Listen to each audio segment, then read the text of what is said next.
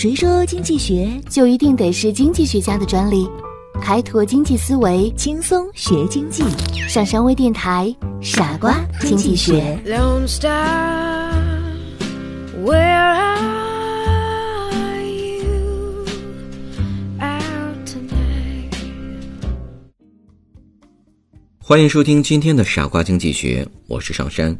在上一期的节目当中，我们了解到了炫耀性心理。本期的内容，我们将聊一聊理性人为何买涨不买跌。某一个粮店开张，顾客并没有老板当初预想的那样非常的多。当老板看到满街的商店降价促销的吆喝声不绝于耳的时候，他想，这一招可能真的能招揽许多顾客。于是，他将贴在外面的价格表改了一下。原来的每斤一块八，用红笔划去了一块八，换成了一块七，价格便宜了一毛钱，但是效果并不理想，它并没有吸引多少顾客。老板想，可能是因为降价的幅度不大，于是又将一块七改为了一块五，这已经是非常便宜了。可是老板奇怪的发现，吸引的顾客还是不多。等到晚上算账的时候，销售收入几乎没有增加。这个让老板非常的纳闷为什么降价幅度如此之大，销售收入却丝毫没有增加呢？第二天，店里来了一个经济学家来买面，老板愁眉苦脸的和经济学家说了这事儿，并请教原因。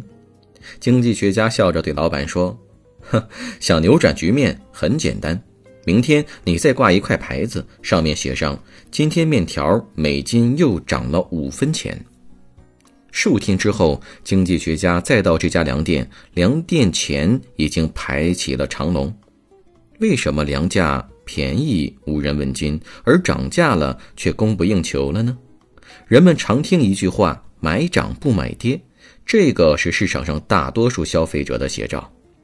不知道从什么时候开始，“买涨不买跌”已经变成了一个规律。准确的来说，应当是定律。这个定律。来源于所谓的炫耀性消费心理，这种心理产生的原因来自于不甚于严格的统计方法，当然也掺杂了部分主观上含糊的概念。在这里，我们分析这些错误的概念来源，以及通过营销基础知识来对买涨不买跌重新梳理，找到其在商业应用学科一个恰当的位置。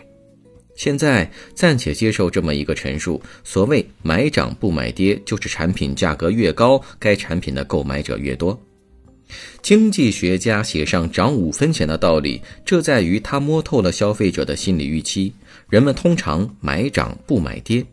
当粮店打出要涨五分钱时，就从心理上对消费者起到了某种暗示：面条涨价了。消费者预想。再不买还要涨，于是就一窝蜂的涌到粮店了，这才是能刺激到消费者的涨价预期。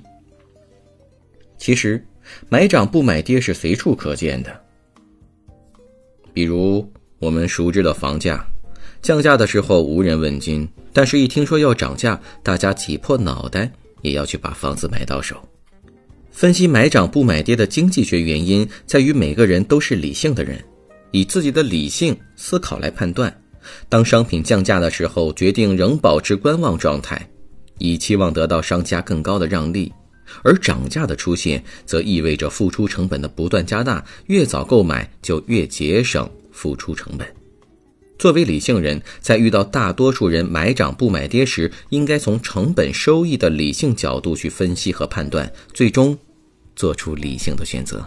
我们再看一看买涨不买跌的心理学解释，在情绪心理学中，人们把那种由于特定背景的心理活动而引发的心理像钟摆那样向两边摆动的现象，称为心理摆效应。买涨不买跌就属于此类，心理两极性十分的明显，有肯定与否定、积极与消极、紧张与轻松、激动与平静、爱与恨、乐与悲。祸与福、赞成与反对等等，在日常生活中，人们的心理会随着特定背景的心理活动而产生在这些两极之间摆动的现象。范进中举的乐极生悲就是典型的心理摆效应的例子。在股市中迷失自己的人，要想克服心理摆效应，就要正视股市中的风风雨雨。感谢收听今天的节目，我是上山，我们下期节目再见。别忘了关注我们的公众账号“上山之声”，那里有很多的福利等着大家。拜拜。